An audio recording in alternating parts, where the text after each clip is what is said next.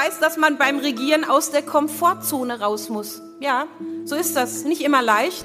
Das Schöne am Was jetzt Podcast ist ja, dass Sie nicht aus Ihrer Komfortzone müssen. Sie können an diesem Sonntag, dem 18. Juni, einfach im Bett liegen bleiben und mir, Erika Zinger, zuhören. Guten Morgen.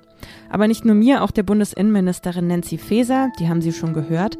Faeser hat sich zur Spitzenkandidatin für die Landtagswahl in Hessen wählen lassen. Darüber sprechen wir gleich. Und warum ein Obdachloser gegen die Stadt Krefeld geklagt hat, erfahren Sie heute auch noch. Erstmal die Nachrichten. Ich bin Lisa Pausch. Guten Morgen. Die Grünen wollen sich für Änderungen an der geplanten Reform des EU-Asylsystems einsetzen. Die Partei ist gespalten, seitdem die Bundesregierung und damit auch die grüne Parteispitze dem EU-Asylkompromiss zugestimmt hat. Verrat an den eigenen Idealen werfen die KritikerInnen vor. Bei ihrem kleinen Parteitag im hessischen Bad Vilbel haben sich gestern die Delegierten nach scharfen Diskussionen mit deutlicher Mehrheit hinter einen Antrag des Bundesvorstandes gestellt, der nun den KritikerInnen der Asylreform entgegenkam. So wollen sich die Grünen bei den weiteren Verhandlungen zwischen dem EU-Parlament, der Kommission und den Mitgliedstaaten dafür einsetzen, dass Familien mit Kindern von den geplanten Asylschnellverfahren an den Außengrenzen doch noch ausgenommen werden und Mitgliedstaaten nicht dazu verpflichtet werden, solche Grenzverfahren überhaupt einzuführen.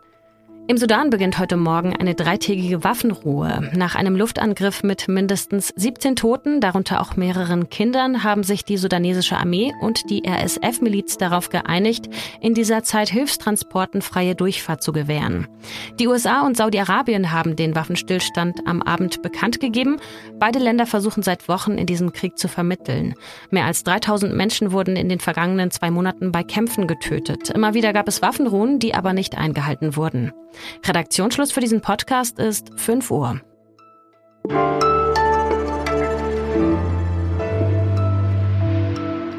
Seit 1999 sitzt die SPD im einstigen roten Hessen auf der Oppositionsbank. Kein so schönes Gefühl für eine Partei, die eigentlich mitregieren will, das kann man sich vorstellen. Dieses Trauma wollen die Genossinnen und Genossen endlich hinter sich lassen. Wer soll's regeln? Die Bundesinnenministerin Nancy Faeser mit ihrer bundespolitischen Prominenz und Relevanz. Die große Frage ist nun, geht dieser Plan auf? Bisher ist die SPD ja deutlich weniger stark in Hessen. Auf dem Parteitag in Hanau hat sich die SPD am Samstag dann aber schon mal auf den Wahlkampf eingestimmt mit ihrer Spitzenkandidatin Nancy Faeser. Und eine für sie bekannte Was jetzt Stimme war dort beim Parteitag der SPD meine Kollegin Lisa Kaspari. Mit ihr habe ich am Samstag gesprochen. Hi Lisa. Hi Erika. Ich habe auf Twitter Bilder gesehen von Merchandise, so Tassen mit Fesers Gesicht drauf, die es wohl da auf dem Parteitag gibt. Also in Hessen gibt es anscheinend keine Zweifel daran, dass Feser die richtige ist. Aber verortet sie sich selbst so eindeutig in Hessen, wie es sich die Sozialdemokraten da wünschen?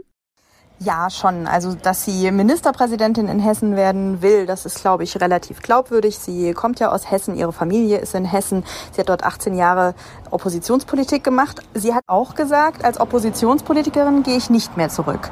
Also, wenn ich nicht gewinne in Hessen, dann will ich in Berlin bleiben. Und da ist natürlich die große Frage, wie das von den Wählern gesehen wird. Mhm.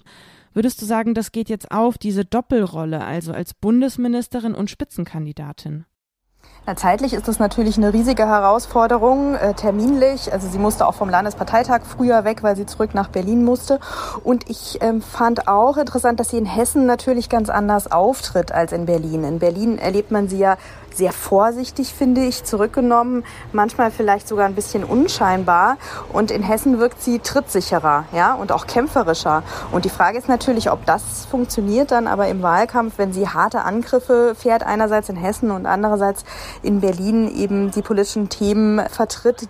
Das wird sich zeigen. Außerdem ist sie natürlich total angreifbar. Ne? Sie macht ja Staatsbürgerschaftsrecht, Flüchtlingspolitik. Da gibt es auch viele Gegner der Politik. Und auch das kann sich auf den Wahlkampf in Hessen auswirken. Also das ist schon ein interessantes Experiment. Ja, und ein Thema, das sie sozusagen als Bundesinnenministerin gerade auch ganz aktuell in die Nachrichten gebracht hat, war eben das Thema europäische Asylreform. An dem ist sie ja auch auf dem Parteitag nicht herumgekommen. Die frühere Landeschefin Andrea Ypsilanti ist aus Protest gleich aus der SPD ausgetreten und auch die Jusos üben Kritik. Was entgegnet Feser da? Feser sagt, ich habe das gemacht, was machbar war und ähm, die Alternative wäre gewesen, dass alles noch viel schlimmer wird, also dass wir bald wieder Grenzkontrollen haben, weil es keine gemeinsame europäische Lösung mehr gibt. Und sie sagt, es wird in Zukunft eben auch eine Verteilung von Flüchtlingen geben, dass ähm, zum ersten Mal sich darauf geeinigt wurde, ähm, wirklich zu verteilen oder eben eine Strafzahlung zu zahlen, wenn man nicht Flüchtlinge aufnehmen will.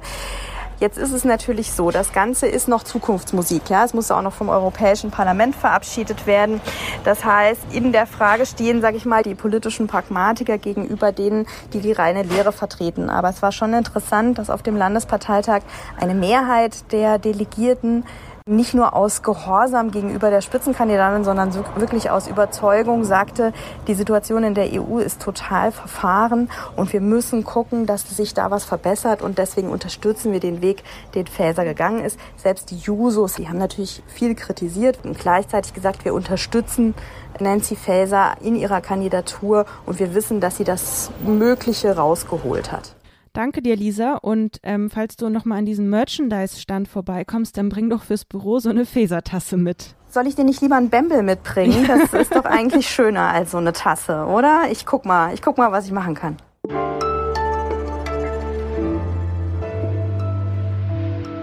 Alles außer Putzen. Der Wochenendtipp kommt heute von unserer Hörerin Mimi ein Tipp für all diejenigen, die in Würzburg wohnen. Freut mich besonders, weil ich selber nämlich auch in Würzburg aufgewachsen bin. Falls Sie uns also in Würzburg hören, schreiben Sie doch mal. Würde mich mal interessieren, wie viele das eigentlich sind. Hallo, mein Name ist Mimi. Schnappt euch doch einfach eine Pizza am alten Kranen und klettert die Kaimauer runter, die paar Treppenstufen ab zum Main und dann mit den Füßen im Wasser die Pizza genießen mit dem Blick auf die Festung wunderschön.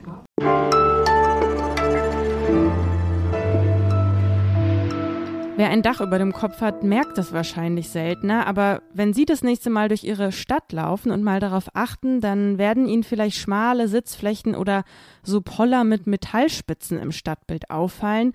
Diese menschenfeindliche Architektur, muss man sagen, soll Obdachlose aus den Innenstädten verdrängen, damit sie ja nicht vor unseren Augen betteln oder schlafen. Die Stadt Krefeld in Nordrhein-Westfalen, die geht sogar noch einen Schritt weiter. Der Oberbürgermeister dort will Bettler einschränken.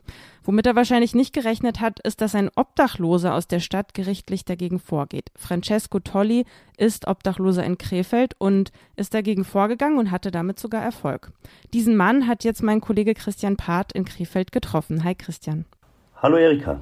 Der Oberbürgermeister möchte aggressives Betteln, wie er sagt, verbieten. Stilles Betteln im Gegensatz soll aber erlaubt sein.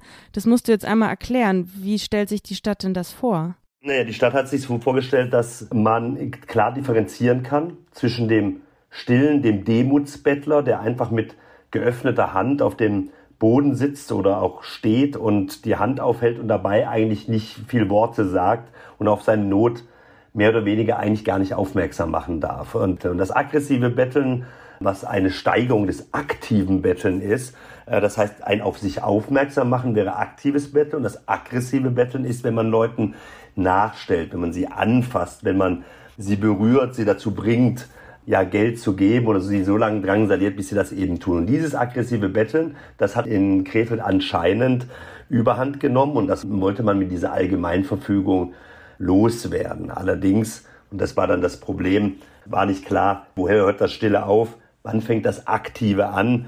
Aus diesem Grund hat das Gericht dann in Düsseldorf gesagt, das geht so nicht, das muss man hier schon klarer machen und hat erstmal diese Allgemeinverfügung auf Eis gelegt. Also da werden eigentlich ja jetzt die Armen bekämpft, anstatt gegen die Armut vorzugehen. Du hast dir, als du diesen Fall ähm, recherchiert hast, auch mit einem Armutsforscher gesprochen. Wie blickt der denn in die Zukunft? Christoph Buderwege von der Universität Köln schaut sich das Thema Armut schon seit vielen Jahren an und natürlich beobachtet auch er, dass die Gesellschaft bedingt auch durch Energiepreisexplosion, durch steigende Mietpreise, durch die Inflation natürlich auch immer ärmer wird insgesamt und dass die Menschen, die sich an der ja, an der Armutsschwelle befinden, dass diese Zahl immer weiter wächst. Und die Befürchtung ist aus seiner Sicht, dass alle Städte eigentlich in Deutschland natürlich auch zunehmend mit dem Problem von Obdachlosigkeit konfrontiert werden und auch das Thema Verelendung von Innenstädten auch immer mehr zum Thema werden wird. Und natürlich muss man dagegen vorgehen, so sieht er es. und hat dafür auch Lösungsvorschläge. Er redet von solidarischen Bürgerversicherungen etwa oder aber auch von Housing First, das ist ein finnisches Konzept. Das heißt, Menschen, die auf der Straße leben, eine Wohnung geben. Das ist der erste Schritt aus der Obdachlosigkeit und auch daraus die Möglichkeit für die Städte, dieses Problems Herr zu werden. Du hast Francesco Tolli getroffen, du hast ihn persönlich erlebt. Was denkst du, wie weit ist er jetzt bereit zu gehen, diesen Kampf zu kämpfen?